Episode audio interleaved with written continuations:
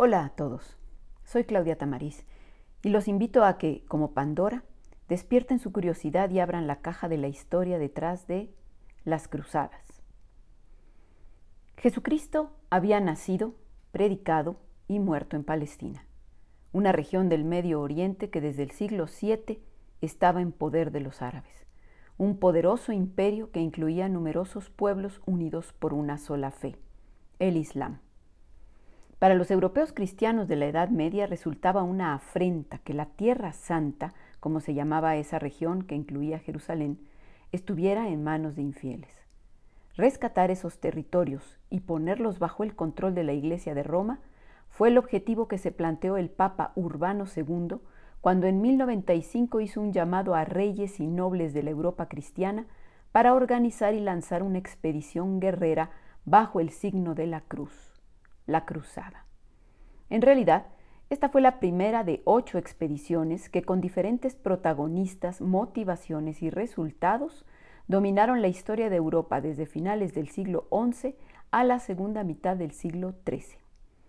No solo los caballeros de noble linaje, sino también hombres y mujeres de todas las edades y clases sociales, se movilizaron a través de Europa, cruzaron el mar y se enfrentaron a un medio hostil y a guerreros temibles con una forma diferente de combatir. Lograron triunfos temporales y sufrieron sangrientas derrotas. Miles murieron. Otros consiguieron levantar reinos cristianos en medio de territorios infieles. Pero más allá de todo ello, los europeos encontraron una cultura diferente, con una riqueza de conocimientos, tradiciones, productos, innovaciones científicas y adelantos tecnológicos que modificaron su forma de percibir el mundo y contribuyeron a cambiar la fisonomía de la sociedad medieval europea.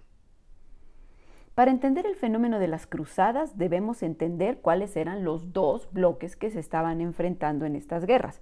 Por un lado la cristiandad, el cristianismo, y por el otro el islam, dos religiones distintas. El cristianismo, por un lado, había sustituido al paganismo en el imperio romano desde el siglo IV el imperio romano en, ese mismo siglo había entrado en decadencia y se había fracturado en dos, se había dividido en dos partes, lo que se llamaba el imperio romano de Oriente, con capital en Constantinopla, y esos conformaban, eran cristianos, pero conformaban lo que se llamaría después la cristiandad griega, porque pues las partes de los territorios eh, eh, formaban parte de Grecia. Y el imperio romano de Occidente, con capital en Roma, esos formaban lo que se llamaría la cristiandad latina. Todo eso había sido el imperio romano y todos ellos eran cristianos, pero al fragmentarse en dos el imperio romano con la decadencia del mismo, pues se habían eh, dividido la cristiandad en dos partes. Ahora, en el siglo V cae Roma ante los embates de los bárbaros del norte y es cuando decimos que nace la Edad Media. Ese es el momento en que nace la Edad Media. Para el siglo XI, que ya es plena Edad Media, entonces podemos ver un panorama en donde la cristiandad se divide en dos. La parte occidental, que había sido esa parte eh, que cayó a manos de los bárbaros, la Europa occidental, estaba entonces dividida en estados cristianos, reinos eh, y un em, imperio incluso, bajo la autoridad moral del Papa. Esos eran los cristianos católicos.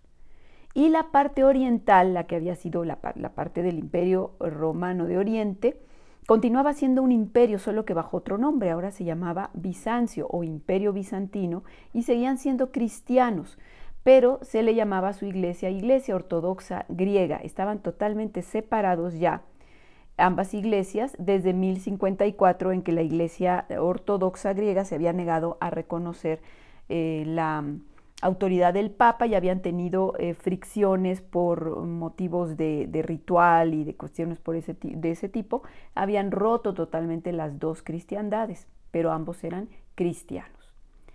Por otro lado estaba el Islam, digamos que ese es el otro, el otro combatiente de las cruzadas.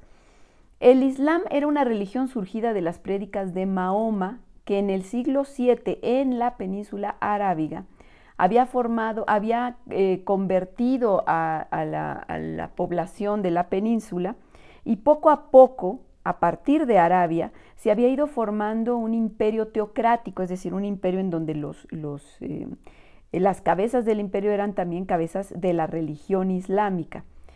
Eh, y este imperio se había formado a base de puras conquistas, porque uno de los principios del Islam era la guerra santa, la guerra para convertir a los infieles, y esto motivó al Islam a irse, a irse mm, expandiendo a base de conquistas a todos sus vecinos. Entonces habían salido ya de la península arábiga y empezaban y habían ido conquistando a multitud de pueblos em, que iban convirtiendo a su fe. De, tal manera que llegó un momento en que llamamos, empezaron siendo árabes, pero al cabo el famoso imperio islámico ya no solo eran árabes, eran pueblos de diferentes orígenes étnicos.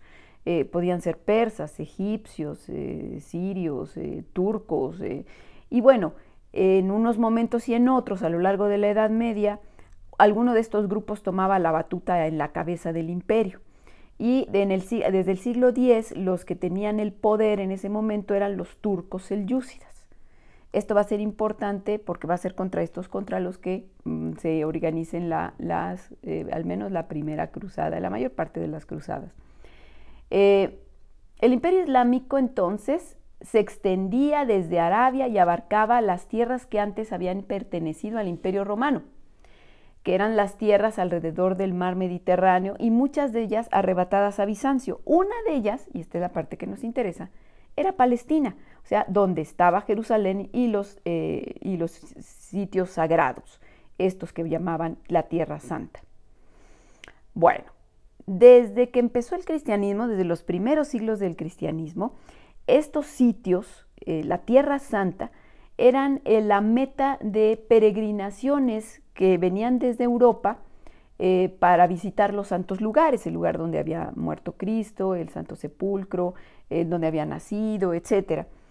Y estas peregrinaciones se incrementaron en el siglo X, ya en plena Edad Media, debido a una fiebre de religiosidad ingenua que empezaba a creer en las propiedades milagrosas de los santuarios, de visitar estos santuarios y de las reliquias, es decir, los restos de santos y de personajes importantes de la iglesia, como puede ser eh, de los apóstoles, de la Virgen, de, objetos que formaban parte de la pasión de Cristo, que eran las reliquias, y que pensaban que de alguna manera eran milagrosas este, y las iban, iban en busca de ellas o a, orar ante ellas, a visitar los santuarios, etc. Esto, y esto fue muy favorecido en el siglo X porque para el siglo X había habido un, un bienestar económico en Europa que permitía mucho estos viajes. Al principio estos viajes se realizaban sin problemas porque esa tierra eh, estaba ocupada por los islámicos, estaba ocupada por digamos, de alguna manera se le sigue diciendo los árabes, aunque, repito, ya eran otros pueblos.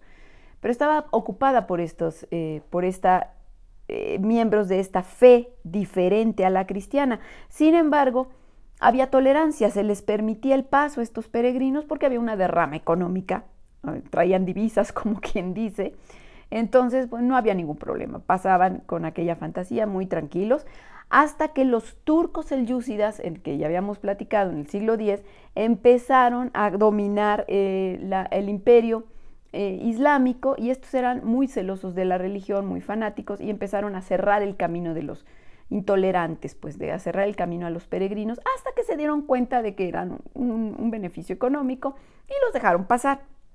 Sin embargo, para entonces, pues empezaron a correr en Europa un montón de historias de asaltos y torturas a los pobres peregrinos que trataban de llegar ante los sitios sagrados y que los malvados infieles musulmanes no, no les permitían llegar.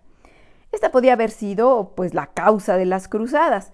Sin embargo, no es en realidad el disparador de las mismas. El disparador va a ser que los turcos selyúcidas van a continuar conquistando y de hecho van a conquistar territorios que entonces pertenecían a Bizancio, territorios que estaban en Siria y en Asia Menor y empezaban, sobre todo las ciudades de Antioquía y Nicea, y estaban amenazando ya con eh, penetrar, eh, digamos, hasta Constantinopla, hasta la capital de este imperio bizantino que había sido el imperio romano de Oriente y que recordemos era cristiano. ¿sí? Entonces, ante esta amenaza, el emperador de Bizancio pide ayuda, lanza un, llamado de auxilio al Papa, ¿sí? considerando que pues, siendo cristianos todos, pues podrían echarles la mano. y el Papa recoge el llamado. El Papa era entonces Urbano II. Y el Papa se le ocurre que es una buena idea para eh, resolver muchas cuestiones que tenía por ahí pendientes, que ahorita vamos a ver. Y entonces convoca un concilio, el concilio de Clermont, que es una reunión de dignatarios de la iglesia, etc. Y desde ahí convoca a una cruzada. Corría el año 1095. Y, y empieza a llamar a, a todo aquel que quiera lanzarse a prestar ayuda a los bizantinos y de paso liberar la tierra santa de manos de los musulmanes y les ofrece la indulgencia plenaria a quien vaya, y el perdón total de sus pecados y la salvación eterna prácticamente a quien se lance. La respuesta fue multitudinaria. Al grito de Dios lo quiere, los caballeros, por ejemplo, los más eh, pues los más paupérrimos, vendían lo que tenían, hipotecaban sus propiedades para poder comprar el equipo y llevar lo necesario para sus gastos de la cruzada. El Papa pues eh, había lanzado este llamamiento para que fueran caballeros y nobles con entrenamiento militar los que se lanzaran pues a la, a la famosa cruzada, pero no solo acudieron ellos, también acudieron miles de personas del pueblo que más estorbaban que ayudaban. Eh, si analizamos un poco cuáles fueron las verdaderas causas de la cruzada, o sea, qué fue lo que realmente movió a esta masa de gente a anotarse de inmediato ante el llamado del Papa, este, bueno, podemos considerar primero pues una religiosidad auténtica, ¿no? O sea, ferviente, quieren realmente ir a rescatar Tierra Santa, pero vamos a escarbar un poquito más. No solo había esto, había por ejemplo un importante móvil económico, especialmente para eh, las repúblicas italianas. Había tres repúblicas italianas concretamente.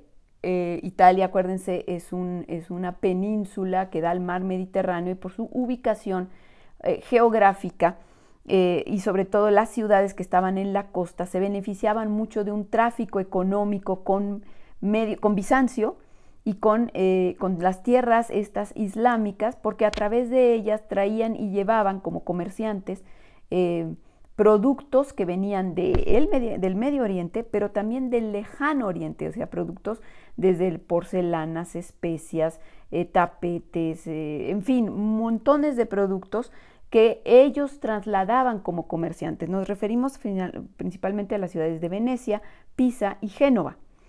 Y los turcos selyúcidas habían bloqueado de alguna manera este tránsito económico. Entonces a ellos les convenía deshacerse de ellos, tener em, incluso eh, enclaves económicos eh, dentro del territorio eh, musulmán para poder facilitar este, este traslado de, de, mercancías. Y bueno, qué mejor que si esas tierras las adquirían los cristianos. El Papa también tenía sus motivos y sus motivos eran totalmente políticos. él tenía autoridad moral sobre la cristiandad europea, pero no tenía una auténtica autoridad política, había estado luchando por tenerla, una autoridad real, fundamentalmente frente al emperador del, imperio germánico, eh, y había habido una estira y afloja de, cuál era la mayor autoridad, la autoridad espiritual del Papa, la autoridad eh, civil, secular del emperador, y quería aprovechar pues pues tener la batuta de organizar una cruzada para, que para poder consolidar de alguna manera su autoridad política. Y otra de las cosas que él deseaba era recuperar el poder de la iglesia sobre la iglesia cristiana de Oriente, o sea, sobre los cristianos griegos, sobre Bizancio, y poder unificar las dos iglesias y él ser la máxima autoridad sobre las dos iglesias. Entonces, pues tenía una razón política muy importante. Había otra razón importante que también la encabezaba la iglesia, y era eh, poder darles a los, a los nobles una válvula para canalizar sus ímpetus guerreros. La Edad Media fue una época guerrera y la clase más alta, la clase noble, eh, canalizaba siempre todas sus energías en guerrear, en pelear, pero siempre entre cristianos, entre, entre feudos, entre reinos, etc. Y esto implicaba muchas sangrías para tratar de evitarlo, eh, la iglesia pues trataba de establecer momentos de paz, eh, interregnos de, en donde no hubiese batallas, en donde no hubiese guerras, Esto, y bueno, en el momento en que se presenta la oportunidad de que, bueno, muchachones, si quieren guerrear, váyanse y maten, pero maten infieles, no se maten entre cristianos. Entonces, pues el Papa también lo ve como algo positivo. Y especialmente esto eh, era muy bueno para, para los jóvenes nobles que no eran los primogénitos de las casas nobles porque estaba en ese, porque eran gente que no tenía fortuna, no tenía título y te estaban tratando de ganar la vida mediante la guerra. Y es que había una costumbre entonces eh, que se estaba poniendo, se estaba generalizando, que era la costumbre de la primogenitura, el derecho de primogenitura o el mayorazgo, por el cual los hijos de los nobles, el único que tenía derecho a heredar el título y todos los bienes del padre era el primogénito. Los hijos segundos lo ideal era que se dedicaran a la iglesia o si no querían, pues a ver cómo se ganaban la vida. Y estos se ganaban la vida con las armas, guerreando, poniéndose bajo el mejor postor, eh, etcétera, ¿no? Entonces, bueno, qué mejor que mandar estos a, que se busquen la vida en, en, lejos, haciendo la guerra lejos. Y por el otro lado, para los pobres, pues era una oportunidad de ver si podían mejorar su posición económica. Finalmente en Europa estaban eh, muertos de hambre, vivían en, en unas condiciones precarias eh, había quienes no tenían ni siquiera tierras y bueno, pues era una manera de ver si mejoraban su fortuna. Eh, bueno, además existía un espíritu caballeresco en la época, estaba entonces de moda la caballería y parte de los valores de la caballería era defender a los débiles y a quien solicitaba ayuda y qué mejor hazaña que ir a defender a los cristianos eh, sometidos por los infieles o amenazados por los infieles. De esta manera se, pues, se, organizó la primera cruzada. Esta cruzada fue de 1096 a 1099. Sin embargo, déjenme decirles que, la, que en realidad eh, la que se considera la primera cruzada organizada por la nobleza fue precedida por otra cruzada que se llamó Cruzada Popular. O sea, antes de que, la, de que los nobles y guerreros con armas eh, se pusieran de acuerdo y empezaran a organizarse para llegar a Tierra Santa, a liberarla, eh, mm, espontáneamente se inició un movimiento del pueblo, de gente del pueblo, eh, ante el llamado de un individuo que decían que era un individuo zarrapastroso, este, que apestaba eh, y que andaba de pueblo en pueblo, de ciudad en ciudad, convocando a la gente a la cruzada y, y, prometiéndole a la gente el cielo y la salvación si lo seguían. ¿sí? Y bueno, la gente tradujo esto como, ah, me está prometiendo el cielo y para ellos pues el cielo era casi que una recompensa material. Y órale, vamos a ver qué onda.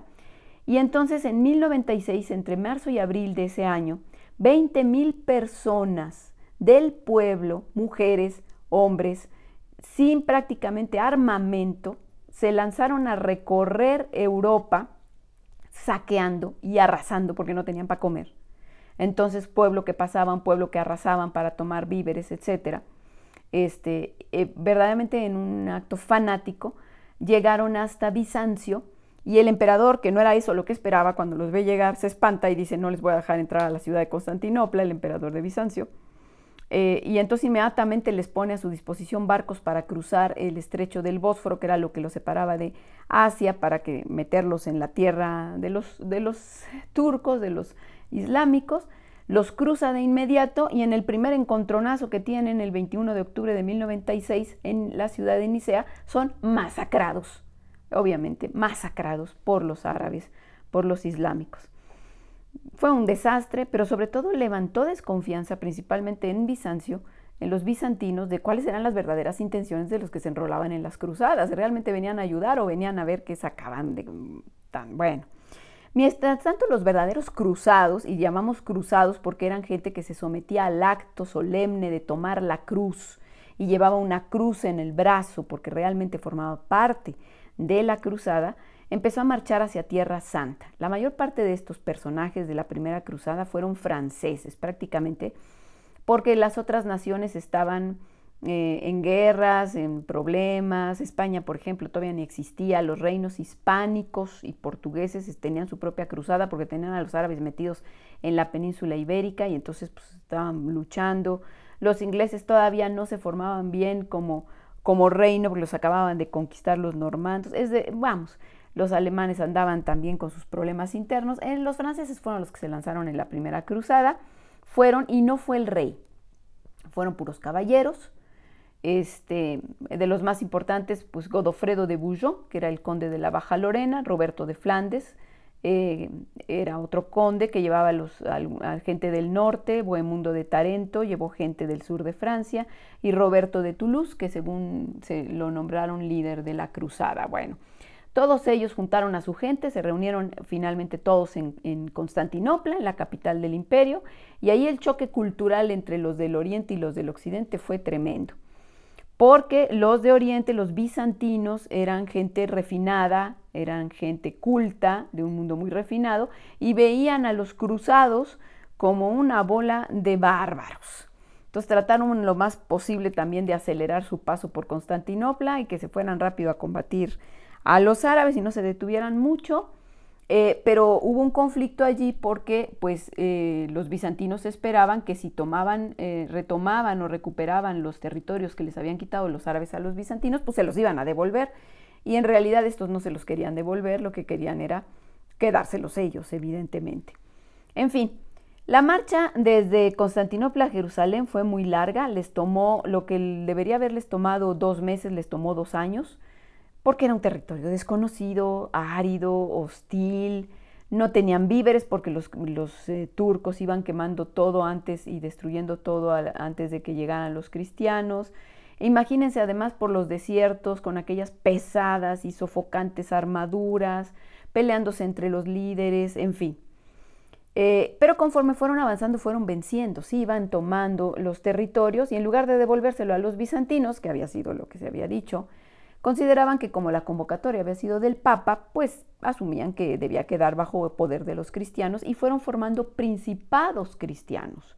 Así se formó el condado de Edesa, que se lo quedó Balduino de Bulón, el principado de Antioquía, que se lo quedó Bohemundo de Tarento, y el condado de Trípoli. Estos eran los reinos latinos, se, se les llegó a llamar los reinos latinos de Oriente. Entonces eran tres principados y finalmente Jerusalén, porque sí tomaron Jerusalén. Llegaron a Jerusalén y la tomaron. Y cuando cayó Jerusalén hicieron una matanza impresionante de hombres, mujeres, niños, fundamentalmente musulmanes, pero también judíos. Fue una cosa terrible. Y es que además aquí sí no tenían eh, rienda, eh, que, que, se las jalaran, porque finalmente eran infieles. Y bueno, si son infieles, ¿cuál es el problema? Entonces hicieron una verdadera matanza. Bien, con ello pues Tomando Jerusalén y habiéndose formado estos cuatro reinos latinos, el reino de Jerusalén, el condado de Trípoli, el principado de Antioquía y el condado de Edesa, se lograron los objetivos. Se abrió el camino seguro para los peregrinos, que era lo que se quería, que en un momento dado los peregrinos ya pudieran circular sin problemas, y se abrieron las rutas mercantiles que querían los italianos para que circularan estos productos desde Oriente y desde Medio Oriente. Entonces, pues todo marchaba sobre ruedas. Bueno, no todo, porque ese dominio de los reinos, de los nuevos cuatro reinos fue muy precario. En primer lugar, lo defendían muy pocos, porque la mayoría de los cruzados, cuando hubieron tomado Jerusalén, se regresaron. Ya estaban hartos de padecer tantas penurias en aquellas tierras, y en cuanto, en cuanto terminaron, se regresaron. Solo quedaron 300 caballeros y algunos miles de infantes, y, y, quedaron dominando una estrechísima franja de terreno junto al mar en lo que era Siria-Palestina, este, eh, un poco de Asia Menor, pero todo junto al mar en una estrecha franja en donde del otro lado estaba inundada de sarracenos, inundada de árabes. Entonces, pues los atacaban a cada rato. Sin embargo, lograron aguantar dos siglos eh, eh, con estos reinos, gracias en gran parte a la desunión de los musulmanes, porque aquellos no se ponían de acuerdo, no se organizaban para atacar y sacar a los cristianos y tenían muchas broncas internas a nivel político y bueno, gracias a eso no los atacaban. También gracias a el apoyo europeo, porque en cuanto veían que se amenazaba algún peligro, inmediatamente le pedían al Papa y convocaba otra cruzada, sobre todo la segunda cruzada, ese fue el caso. Eh, y gracias también a la creación de las órdenes militares. Se crearon fundamentalmente en, Medio Oriente, en Jerusalén, dos órdenes militares, la de los templarios y la de los hospitalarios. Y estas eran órdenes de monjes guerreros que tenían la misión de proteger a los peregrinos y de proteger los, em, los sitios cristianos de los árabes. Entonces montaron castillos, los cracks de los caballeros, en los castillos estratégicos que convirtieron en verdaderas fortalezas para proteger la Tierra Santa y proteger los diferentes condados, los diferentes reinos latinos, eh, y eso ayudó a que se mantuvieran estos dos siglos. Y bueno, en, concreto entonces en estos reinos latinos se formaron varios poderes. Por un lado estaba eh, la Iglesia de Roma, porque había un patriarcado eh, representando al Papa. Estaban los señores de los diferentes reinos, de Edesa, de Trípoli, de Jerusalén, etc. Estaban los mercaderes italianos, que también contaba su, opinión. Y las órdenes de los caballeros con un enorme poder, porque eh, lograron em, eh, conjuntar un enorme poder económico y político eh, que formaban verdaderos estados dentro de los estados latinos. Bueno, eh, me voy a ir más rápido con las otras cruzadas. Esta de alguna manera es la más importante porque es la que realmente rescata Jerusalén. La segunda cruzada ya se, se, conformó entre 1147 y 1149, o sea, ya es siglo XII. Y la causa de que se convocara es que los árabes sí consiguen ponerse de acuerdo para tomar el condado de Edesa, uno de los cuatro reinos eh, cristianos en Medio Oriente. Y entonces el papa de ese momento, que era el papa Eugenio III, convoca a una cruzada. Eh, como no le hacen caso, porque realmente no le hicieron caso, le pide a un personaje entonces muy influyente de la iglesia, que era Bernardo de Claraval, que era un monje que había reformado los monasterios eh, cristianos europeos, eh, que era un, cuate que le hacían muchísimo caso, que, convoque la cruzada. Y él convoca la cruzada y la maneja no como un automático perdón de los pecados, sino como una manera de hacer penitencia para obtener el perdón de tus pecados. Y en esta vez se enrolan dos reyes, eh, Conrado III de Alemania y Luis VII de Francia. Pero fue un desastre. No lograron absolutamente nada, fue un fracaso total, en primer lugar porque no había un frente común, cada quien tenía su cruzada, cada quien por su lado. Eh, no se lo tomaron muy en serio, fue casi casi como ir a un torneo. Y, este, y además en la tropa ya no existía esa moral de la primera cruzada, entusiasmados por tomar tierra santa. En, el primer descalabrito que tenían se regresaban montones de caballeros y entonces pues terminó siendo un desastre, además para el propio Luis VII fue un desastre de faldas porque llevó consigo a su mujer, su esposa que era Leonor de Aquitania, este, y ella todo el tiempo le echó en cara que su pobre papel en la cruzada, él sostenía que ella lo engañaba con su tío, que era el, príncipe de Antioquía, este, bueno, en fin, terminó regresando a divorciarse, ¿no? Bueno, a divorciar, a divorciarse. Entonces, este, a él no le fue muy bien. La más famosa de las cruzadas fue la Tercera Cruzada. La Tercera Cruzada se llevó a cabo entre 1189 y 1192 y fue la más famosa porque en ella participaron, en primer lugar, el más famoso de los cruzados, reyes cruzados, Ricardo Corazón de León. Y en segundo lugar, porque ahí murió un emperador, el emperador eh, de Alemania, del, del Imperio Romano Germánico, que era Federico Barbarroja. Eh, pero tardó 40 años en, organizarse esta, esta, cruzada, porque mientras tanto los reyes, aunque ah, seguían viendo problemas en Medio Oriente y seguían amenazados, los reyes europeos tenían sus propios problemas y no querían involucrarse en la cruzada. Sin embargo, eh, poco antes de que se organizara esta tercera cruzada, este, hubo un gran problema. En 1187 había surgido un nuevo líder entre los árabes. Se habían ya unido, ya estaban unidos y especialmente organizados por un nuevo líder, un nuevo sultán, el famoso Salah ad-Din, Saladino, como le llamaban los cristianos. Y él había unido a los musulmanes y había retomado en 1187 Jerusalén y todo el reino latino, o sea, todos los reinos latinos. Solo habían quedado la ciudad de Tiro, Trípoli y Antioquía.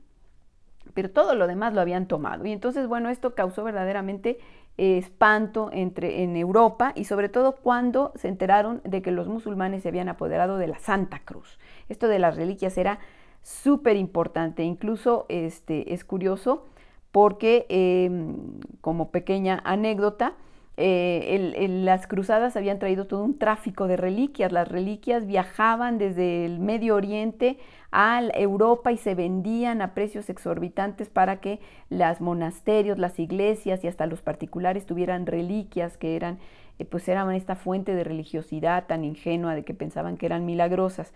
Y hay una, anécdota interesante de que en la primera cruzada, cuando los cruzados estaban sitiados en la ciudad de Antioquía, este, estaban desesperados, a punto de caer, cuando un individuo eh, le dijo al, al, jefe de la cruzada, Raimundo de Toulouse, que en la catedral de San Pedro, de la ciudad de Antioquía, estaba enterrada la lanza de Longino, la lanza con la que habían rematado a Cristo en la cruz. Pues sí, fueron a cavar y apareció la lanza. Pero curiosamente, había otra lanza. En Bizancio, en Constantinopla, tenían según esto la auténtica lanza de Longino. Entonces, ¿cuál de las dos era la buena? Quién sabe, pero para que se den cuenta de cómo esto de las reliquias era importante. Y por tanto, cuando se dieron cuenta de que, uy, la Santa Cruz, eh, restos de la Santa Cruz, porque además también eh, se astilló y se mandaron astillas por todos lados, había caído en manos de Saladino, pues entonces se convocó la siguiente cruzada. El Papa Gregorio VII la convoca y se van a formar dos contingentes, el del emperador Federico Barbarroja y el de los reyes Ricardo Corazón de León de Inglaterra y Felipe Augusto de Francia, que van a ir en conjunto los dos. Eh, Federico Barbarroja se fue, se fue, cada quien por su lado y Barbarroja murió porque eh, ya estando en, en Asia Menor, trató de cruzar un río, tenía el hombre casi 70 años, y se ahogó al cruzarlo. Y entonces automáticamente se deshizo su contingente, los, eh, los cruzados dijeron, bueno, pues ya se murió nuestro emperador, ya mejor nos regresamos a casita, y dejaron solo a Ricardo y a Felipe Augusto. Ellos avanzaron y empezaron a, eh, empezaron a triunfar, especialmente tomaron Acre, la ciudad de Acre.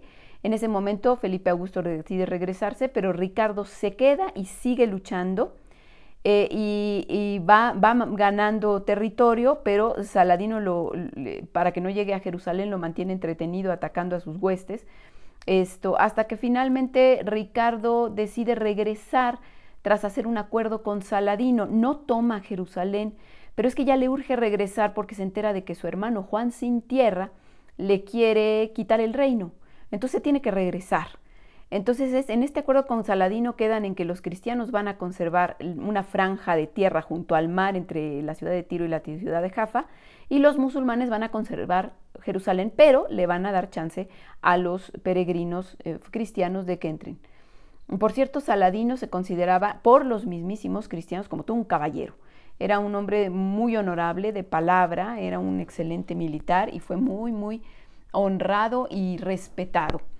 Em, en cambio, bueno, Ricardo, a pesar de todo, también cometió sus barbaridades y bueno, en fin, después eh, platicamos de esas barbaridades.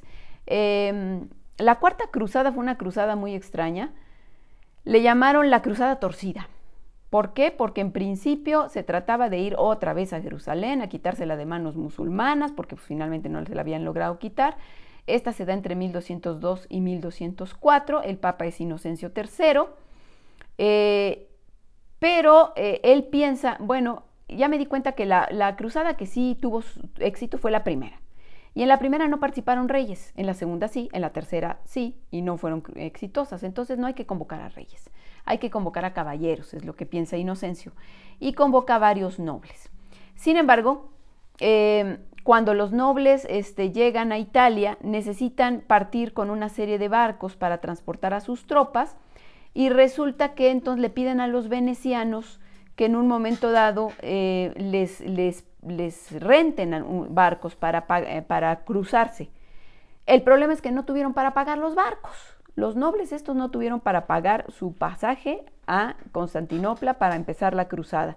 Y entonces el, el, el gobernante de Venecia, el Dogo Dandolo, les dice, bueno, pues a cambio de que no me paguen, Conquisten, por favor, la ciudad húngara de Sara, que era una ciudad que estaba del otro lado del Adriático, en lo que hoy serían eh, las tierras de este, Croacia, me parece. Eh, y, lo hacen para poderle pagar a los venecianos. Y una vez que lo hacen, eh, llega un, contingente bizantino a pedir ayuda. Este contingente bizantino era de un príncipe bizantino llamado Alejo que había perdido el trono. Eh, su tío le había, y su tío que se llamaba Alejo también, le había quitado el trono a su padre, al padre de este chavo, eh, y lo había incluso cegado, le había quitado eh, la vista. Y entonces el príncipe Alejo les dice, oigan, mejor vénganse conmigo y ayúdenme a tirar a mi tío. Yo a cambio les prometo volver a unir las dos iglesias de Oriente y Occidente, colaborar con la cruzada y demás.